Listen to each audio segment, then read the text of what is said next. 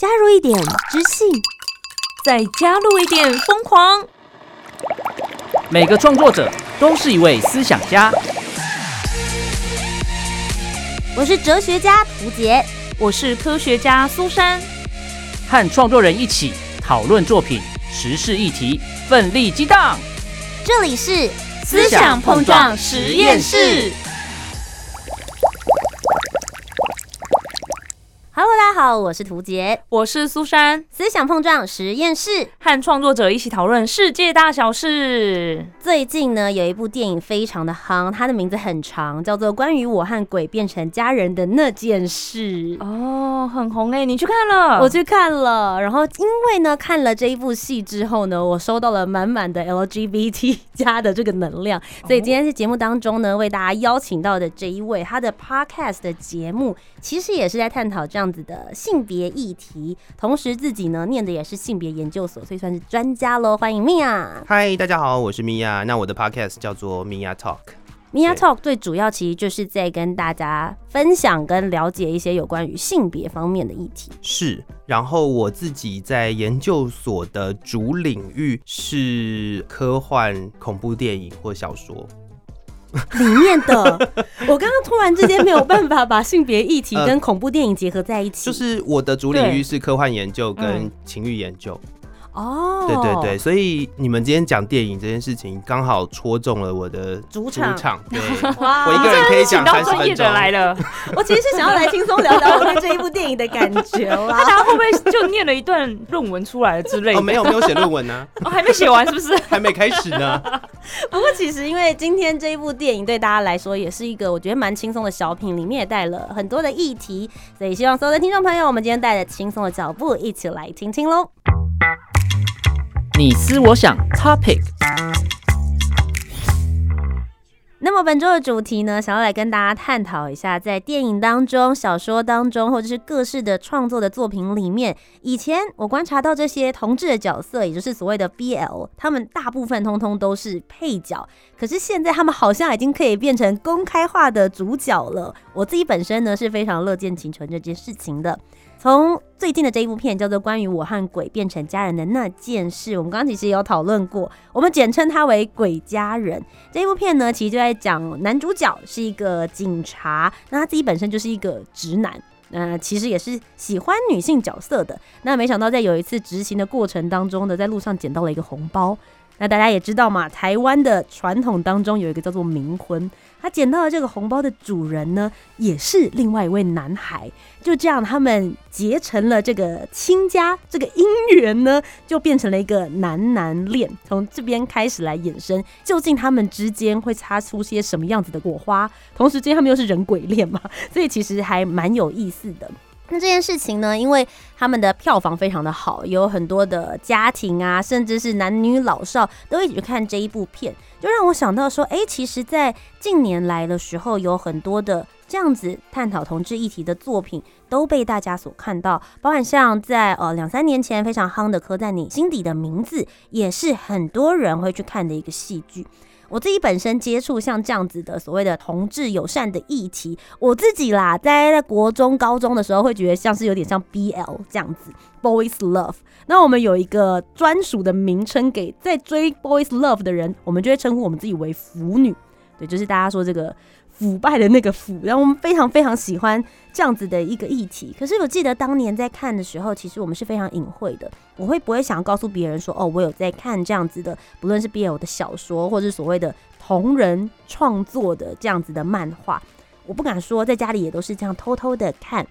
以前所看的那些电影，包含像是《蓝色大门》《盛夏光年》，也是我的学生时代非常夯的同志议题的电影，好像也是比较压抑，而且比较禁忌一点的感觉。但后来就觉得，哎、在近三到五年来，包含有专门的 YouTuber，他就是只推荐 BL 的电影，然后非常非常的红。我开始觉得说，哎、这件事情好像不是一个需要害羞或者是隐晦的事情，我们可以一起来放在阳光底下，大家一起来聊。所以我就发现，当这些媒体还有大师的戏剧创作，他们将 BL 视为自然而然，而且可以大力创作的议题，甚至他们也可以跟所有的人一样，他们可以被列为主角的特质之一的时候，它是不是也可以成为一个良好性别教育的一部分呢？我今天想要听听看米娅怎么说。你怎么想呢 Let's battle？刚刚听你讲到一半的时候，其实我很想打断你，因为我想要发表一个非常慎重的言论，请说，就是 BL 的观众群是腐女，但它跟同志议题是不一定相等的。嗯 我必须要这样说，嗯因为如果我们在谈同志类型的主题的时候，BL 不一定会被放进去，因为 BL 它有一个很明确的对象，它的对象就是腐女。就是有一些人专门看 BL，然后会很生气，说为什么男同志不长那个样子？我跟你讲，我同学就是这个样子。没有哎、我不是哦，我不是哦，我没有说你，我没有说你，我说我同学就是这个样子，嗯。就他没有办法接受为什么男同志长得这么一般人，但是他在那个 BL 世界里面多梦幻就有多梦幻，但是这是完全不一样的事情，而且很多男同志是看不下去 BL 的原因，是因为这太不符合男同志可以接受的逻辑了。哦，了解，对对对，所以 BL 跟同志话题或者是同志主题的影视作品，我觉得是可以分开谈的。是不过我认为，在最近这一段期间，BL 的一些影视作品，甚至是广告之类的东西，就越来越多。其实越来越容易让大家进入这样子的一个领域，嗯而且让它变得很自然。其实 BL 的素材一直都存在在流行文化里，嗯但是另外一方面，就是它现在可以直接到大荧幕上来。是最近的事情，我觉得就是以前可能没有办法这么愉快的去讨论这件事，不过现在越来越多这样子的作品了。再来就是，当然也非常乐见男同志或者是同志这个议题出现在影视作品前面的时候，不再这么压抑了。嗯，因为不管前面提到那几部作品，就是全部都很压抑，对那个女朋友、男朋友也，是。嗯、嗯连那个，我觉得它是连色调或者是里面使用的音音乐乐都会让你有那种感觉，嗯出来的时候是那种压抑着的，因为他想要呈现的是嗯男同志在这个社会的文化底下，其实是很压抑的。他在某一些嗯时期，其实是没有办法去展现真实的自己的。嗯对，所以它其实是有年代感的，对，就它必须要设定在某一个年代。对，但是刚刚我们提到的《鬼家人》这部片，它也有设定一个年代，它的年代就是在台湾同婚通过之后的这一个时间点。嗯我觉得就是时代设定的问题，跟他可以探讨的主题的差别，这样子。嗯，我觉得其实米娅，你刚刚也有提到说你。之前可能没有那么关注有关于在台湾的戏剧，是那我就会很好奇，像如果在国外关于这些不论是同志友善或是以同志来作为议题的电影，我们一直会觉得说，那它应该是要相对来讲比较开放的，嗯或是它不需要用这么隐晦的方式来带入这些同志的议题。在你自己所涉猎的这个领域当中，国外的哪一些同志的电影或是有相关议题的电影当中，你有发现这一些小小的触角吗？说实在的，就是同志一体，不管在什么样的地方哦，在以前的电影比较起来，也还是压抑了一点。嗯，对，尤其是男同志啊，因为大家没有发现女同志的电影很少，对，哦我也想问这个问题，好像比较少遇到。因为女同志不太被看见啊。应该说，在流行的这一块里面比较少，是因为其实女同志在很多的场合都蛮被静默的啦，我觉得，而且他们有点神秘，嗯，这也是刻板印象，但是嗯他们真的蛮神秘的。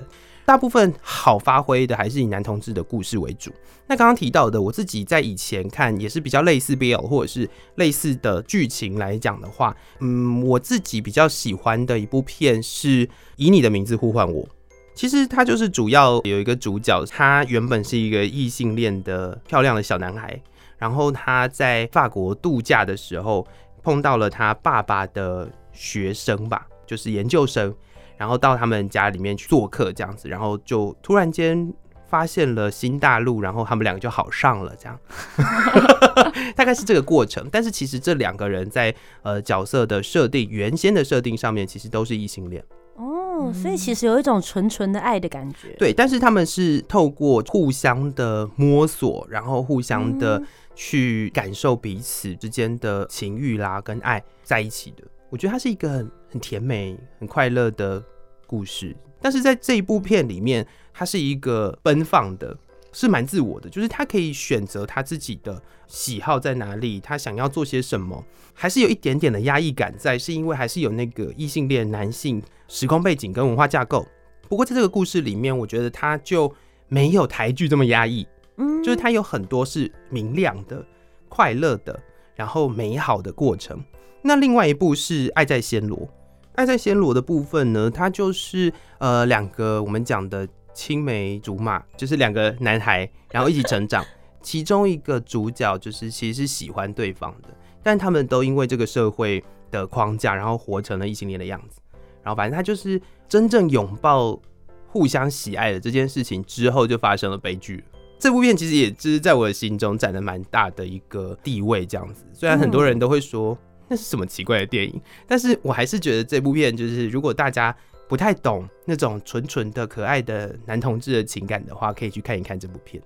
说到选角很重要，其实啊，就是会有一群的粉丝，也许他一开始没有接触到像这样子的同志议题的电影，可是会因为他的偶像去演了这样子的题材，而进而接触到像苏珊。没错，就是我。我其实没有特别关注或喜欢 BL，也不会去看相关的戏剧或影视作品。嗯哼，也可以说，因为从小教育的关系吧，或者身边真的也没有什么同志的朋友或什么的，嗯嗯嗯嗯所以也会明明不是我去谈恋爱，像刚才说同志谈恋爱很压抑、很禁忌，我只是去看的人，我都觉得好压抑、好禁忌、哦，然后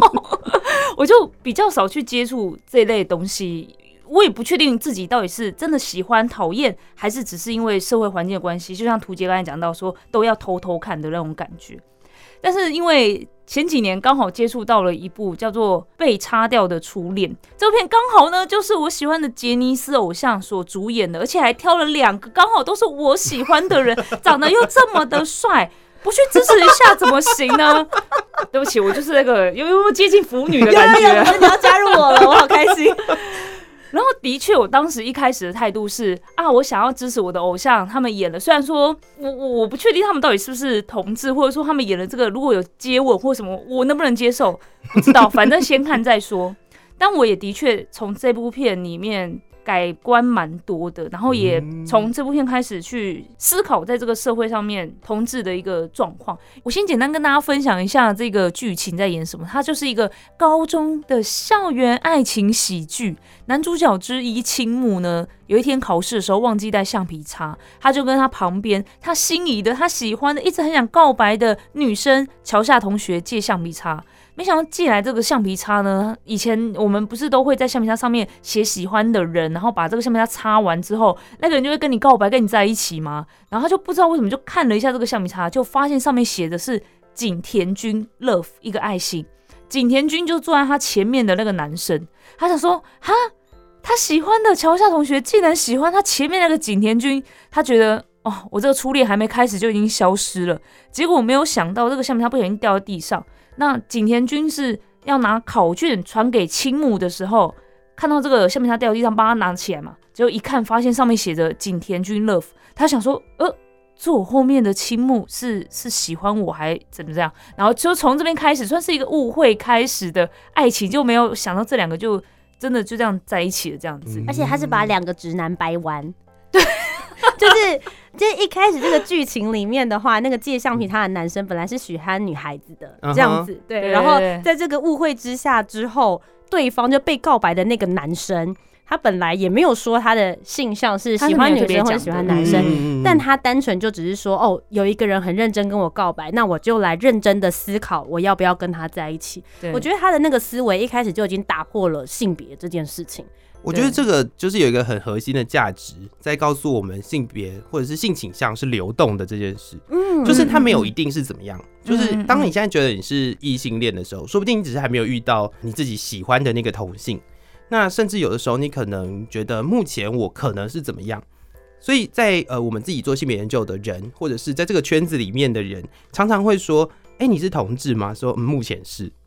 哦，有个时间点这样子，嗯。就是目前是，嗯，嗯对。嗯，但未来的事情我不保证。没错没错，这就错。跟大家在问那个你的职业是什么一样啊！你现在是主持人，但十年后我不知道我是不是继续在主持这件事的感觉吧？就是他的状态是可以随时没错再去做没错没错流动跟改变。所以虽然我没有看过这个《借橡皮擦的故事》，但是 从这部作品，我觉得很明确可以感受到，不管你原本的性倾向怎么样，但是你可以透过仔细的去思考，你到底要不要跟这个人交往，或者是你想不想要接受来自他的爱，嗯对，嗯去嗯讨论这件事情，我觉得也是一件好事。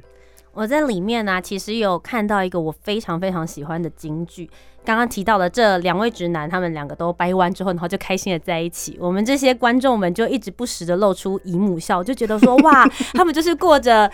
happy forever 的日子，因为他就是戏，你就是希望他能够幸福、浪漫、快乐，永远在一起。嗯但事实上，在里面他们有反映出蛮多，他们也许在真实社会里面会遇到的状况，比如说他可能会很害怕让他周遭的朋友们知道，嗯说，哎、我现在跟这个呃男生在一起了。那当时他的最好的朋友知道了这件事情之后，他就说：“谢谢你在你知道这件事情之后，还愿意继续跟我当朋友。我很担心你会觉得我喜欢男生不正常。”然后当时他的最好的那个朋友就跟他讲说：“你在说什么啊？如果你会觉得喜欢男生这件事情是不正常的，那你口中的正常就是错的。嗯哼，嗯哇！我听到那句之后，我整个京剧京剧，真的我眼泪就飙出来了，因为我就觉得说这件事情也许真的就是打开他当时身上的那一个结，而且我觉得也许是。不论是我身边的，也许某一些在这个状态的朋友，或者是你把它拿到别的状况之下，嗯哼嗯哼，你都会很希望你身边的朋友会愿意跟你说出这句话。嗯我自己在看那部片的时候，刚才讲到让我有一个改观是，其实他在里面呢、遇到的人都好善良。比如说他最好的朋友，一开始有点不太能理解，但是后来还是我支持你啊，去追寻你自己喜欢的。然后一路上，不管是老师啊、社团朋友，他们遇到的都是很支持他们，他们都不会说你跟这个男生在一起。是你的什么都都不会特别讲到性别这件事，而是你跟你喜欢的人在一起、嗯这件事情很棒。唯一还是有出现一个人，因为毕竟同性要这么的幸福是在现实生活当中不太可能。然后在男主角就遇到了一个数学的老师，对反派是，嗯反派，对是有点 讨厌的人，每一部电影都需要有一个反派吧 对？对对，他就有点恐同，然后他就做了一些行为让男主角很受伤，然后后来算是化解这件事情，然后男主角说了一件事情说，我不是因为他是男生而喜欢他，我是因为是他所以才喜欢他。其实这件事情本来就是你喜欢谁，本来就是你喜欢，跟他到底是什么样长相啊、职业啊，跟性别当然都无关。可是我以前的确也会觉得说，因为认识的太少了，就会觉得哦，同性恋是因为他就是喜欢男生，他只会喜欢男生，然后女喜欢女生只会喜欢女生。可是因为这句话之后，我就觉得啊，跟所有外在一切都没有关系，就是因为我喜欢他的灵魂，所以我才会想要跟他在一起。嗯，我就想通了一些事情，这样。我看到那边的时候，其实我当下对那个反派角色有点生气。我就是有一种想看着他跟他讲说：“拜托，我们也会挑人，好不好 哎、这个也是重点，很多人都是在讲这种，确实是这样。很多时候大家会觉得说，哦，你身边有一个假设是一个男生宿舍好了，然后你身边就突然间多了一个男同志，然后就会觉得，哎、你会不会喜欢我啊？你不要喜欢我、哦，想一想好不好？各位伙伴们，就是大家也都是哎、会。你家没有？镜子？假设这个社会全部都是异性恋好了，还是会有单身的人呢、？”对啊，诶哎、我等一下，现在大家眼睛看向我的意思是，没有没有没有没有没有，哎、我觉得我们一直不停的在讨论 BL 或者是同志之间的爱情。嗯其实我个人对于爱情故事是没有什么想法的，你知道吗？就我自己的研究领域也好，或者是我自己本身在关注的东西也好，刚刚我们提到的大部分都是跟爱情有关嘛，嗯喜欢谁喜欢谁。但是有一部分的同志议题的作品是在做性别认同的故事的，比如说《丹麦女孩》。哦嗯是对这部也很他们好看。丹麦女孩她的故事其实它是 based on 原本就存在的一个故事。呃，有的人会觉得说，她就是一个从男人实际上做完手术变成女性的一个故事。嗯但呃，我觉得重点不要放在手术本身，而是她如何去认识她自己的。因为很多时候我们是不认识自己的，我们是没有办法理解在呃你本身固有的这个文化里面，你有一些觉得是常态的东西，其实它是会限制你的思想跟你的认识的。我觉得认识的过程是有趣的，而且认识的过程也希望大家可以多多来尝试。那讲到尝试，我要推荐另外一部作品，它叫做《男儿王》。嗯，哦，嗯，这是一部新加坡的作品。它很有趣的是，它不是在讲爱情故事，他谈的是一个失业的男子，因为他真的失业，但是他又没有办法跟他的家人低声下气的跟他说：“我被辞退了，因为我年纪大了嘛，所以我找了一个愿意接纳我的一个空间。那那个空间是什么？它就是一个酒吧，然后那个酒吧的表演就是 drag queen。嗯，对，所以他从完全不认识这个领域文化，然后到进入这个地方，从打杂开始做起，然后就莫名其妙，因为有一天有一个人没有办法上场，所以他就被迫戴了假发，然后穿了高跟鞋上场，最后变成那一家店的红牌。哇哦。嗯。然后这个过程当然也有经历过，比如说 drag queen 文化的一些认识啦，比如说新加坡在对于同志的恐惧跟禁忌的一些故事也好，然后甚至里面他也谈到了就是家人的部分，因为家人没有办法接受他做这件事情，觉得他做这件事情是变态，你不要在我儿子面前做，这样子你会影响到他的成长，类似这样。可是从头到尾，他那个小孩就说没关系啊，爸爸没关系。你要做这件事情，我觉得很棒。嗯，所以第一个实际上看过他表演的人是他儿子哦，哇哦，就是不小心碰到的。嗯对对对对对，类类似这样子，我觉得这是一个非常有趣的故事。对，嗯大家有机会的话可以去找找看。我觉得这其实就是我刚刚有提到说，像这类型的议题或者是这类型的题材越来越多的时候，其实它也可以成为让一般大众。得以窥见、了解这一个，不论是产业，或者是在同志的世界里面，甚至是刚刚讲到 LGBT 加，它不单单就只是男同志而已，嗯嗯它其实是一个非常广泛的一个议题跟一个族群。我们可以以更了解里面他们内心的想法，他们在探索自我的过程当中，他们经历了哪一些的挑战、艰辛，或者他们是有多么勇敢跟坚毅。这其实是不是也是一个很好教育的一个方式？是确实，我觉得就是让大家透过不同类型的作品。或讲文本也好，就是流行文化里面的一些呈现哦，可以让更多人看到不一样的存在。那谈到这个事情，我觉得我想要跟大家分享一件事，就是科幻 研究的部分。嗯，嗯，我觉得恐怖电影其实也有一个相同的概念。哦那我很喜欢一部作品叫《大法师》。那我想不看恐怖片的人可能都会知道有这部片但是嗯他的故事是一个实际上的一个驱魔的故事。然后他那个神父是透过他认为，因为他是一个心理学家，然后他原本是不相信驱魔的，然后实际上在碰到这个女主角叫做 Reagan 的这个女主角女孩的时候，他后面才逐步的相信。但实际上，我想要谈的并不是驱魔本身，而是它包装在这个恐怖的故事里面，为什么那个小女孩需要被驱魔？在驱魔的故事里面，通常第一个，我想很容易会发生在小女孩身上，尤其是女性。另外一个，为什么会谈到她到底是为什么会让你觉得她被附身？那 Reagan 做了几件事情，这也是在很多驱魔的电影里面会使用的元素。一，他发出不是小女孩的声音，嗯就可能会是一个低沉的男性的声音。第二个就是他拿十字架捅自己的下体，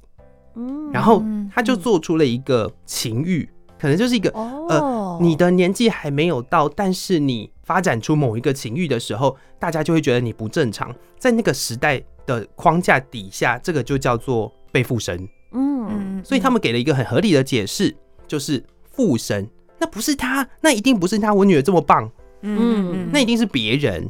所以才会有驱魔的这个概念出现。所以有相当多的驱魔的作品都会出现这些元素。嗯对，甚至讲的比较深入一点，可能会谈到的是，一般的人类对于这些人都是抱持着很恐怖的心态，在面对这些他们认为非常态的人，非常态的小女孩。好，我用小女孩来讲，这就是跟恐同不是一样的道理吗？嗯我们大家讲恐同，但那个恐惧实际上被演出来的时候，你可以接受那个恐惧吗？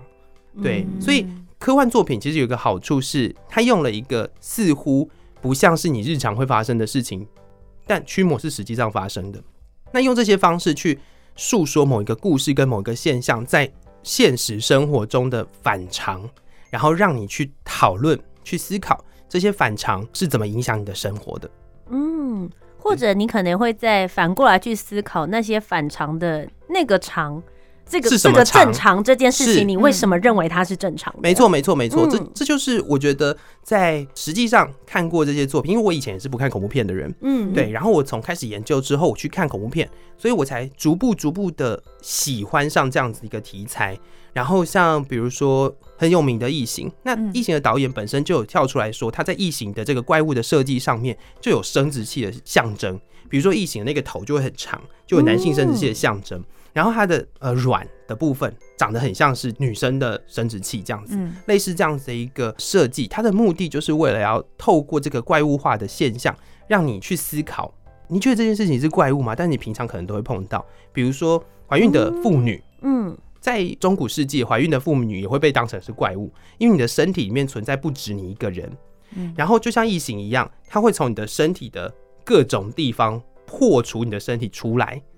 这件事情很可怕吗？如果你觉得这件事情很可怕的话，那生殖对你来讲为什么不可怕呢？嗯，也是啊，嗯，哎，好神奇哦。对然后，那你会觉得说，可是不是啊，它是怪物啊，然后它可能会把你杀死啊。事实是这样子啊，就是每一个在生殖在那个手术台上面的女性，不也随时都有可能因为这样就死掉了？吗？嗯，对，所以这件事情其实是可以从科幻的作品，可以从恐怖的作品当中，可以让我们去一窥它其中一些奥妙的。而且你在讨论的时候，你还不会有一种好像在讲我的感觉，因为我们在讲别人都很快嘛，对，嗯，就是反正跟我没关系啊，那我就是可以去讨论它，这样子其实是比较容易让别人去带入那个讨论跟情境。嗯，因为其实科幻作品它算是一个比较架空的感受，所以你会想说那是异形世界，不可能发生在我们真实世界的嗯。过程里面。但它其实就在里面在玩跟讨论你所谓的正常跟不正常，也许在不同的时代背景时空之下，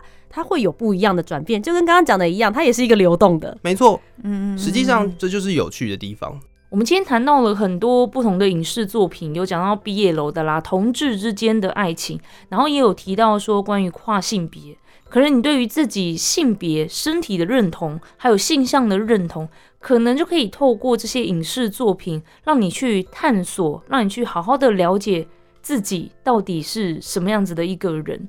那另外还有刚刚提到的恐怖啊、科幻的作品的话，里面都会有蕴含一些，其实很值得我们去思考，为什么我们会害怕这些东西？为什么我们会觉得这样的东西是不能被接受的，是不正常的？我觉得今天的探讨算是让我大开眼界。那最后想要问一下米娅，因为刚刚有提到说是针对我们一般民众、一般观众去看这些影视作品，那对于在这个圈子里面的人，可能真的也是深受性别认同所困扰的，或是说自己喜欢是同性，然后不敢说出来的这些人，他们去看了这些作品之后，是不是可以鼓励他们去面对这些事情，在现实生活当中也可以勇敢的站出来呢？我相信是会的，因为你必须要先认识了，你要先从别的地方汲取某一些知识，你才有办法去反观你自己。当你对于同性恋，你对性倾向是没有概念的时候，你根本就不会去察觉你自己的性倾向是什么。嗯，对你只会觉得好像怪怪的，或者是说好像别人都叫我不能这样做，但是你不知道那个是什么。那当你获得了不同的资讯的时候，当这些资讯可以在主流的媒体上面，可以透过像是贺岁片的方式出现，嗯或者是像是恐怖片的方式出现，像是小说的方式出现，漫画的方式出现，那这样子的方法，当然它就可以普及到更多的人，然后它就能够让更多的人反观自己。然后你要说这是一种教育吗？我觉得它就是文化的一部分。嗯，对，它就是透露出在这个当代的文化，它可以透有什么样的方式去展现、去说这个文化里面的一些故事。我常常会觉得性别教育会是那一些，当我们在跟他讨论 LGBT 加的这些事情的时候，他会露出一个不论是恐同的反应，嗯或者是他会觉得说，哦，我不想了解的那一些人，我常常会觉得说，哦，你们需要性别教育，可是其实真的今天听了米娅讲讲说，其实是所有的人，包含也许。自己是 LGBT 家族群里面的人，也许他也需要透过这些作品，然后来去追寻跟认识自己。没错，嗯嗯，我觉得今天透过米娅跟我们之间的分享，相信大家更了解这些我们平常在看的，不论是电影作品、戏剧作品、小说、漫画里面的这些元素，也希望大家可以透过这些方式更了解这些我们所一起要来探讨的性别议题。今天非常谢谢米娅来到我们的节目当中，谢谢，谢谢。那么以上呢就是我们今天的节目，我是涂杰，我是苏珊，思想碰撞实验室，和创作者一起讨论世界大小事。我们下周节目再见，拜拜拜。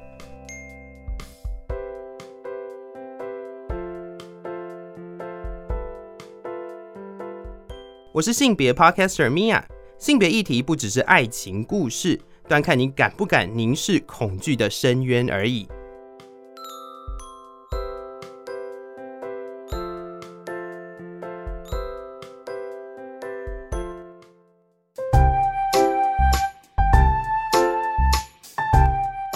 听完今天的讨论，如果你有更多不同面向的想法，也欢迎可以来留言告诉我们哦。Facebook、Instagram 以及 YouTube 频道搜寻“图杰”就可以找到我。那如果你搜寻苏珊 Love Music，就可以找到苏珊啦。记得帮我们留下五星的好评，订阅节目。在 Apple Podcast、Spotify、Sound 都可以听得到哦。我们下周见，拜拜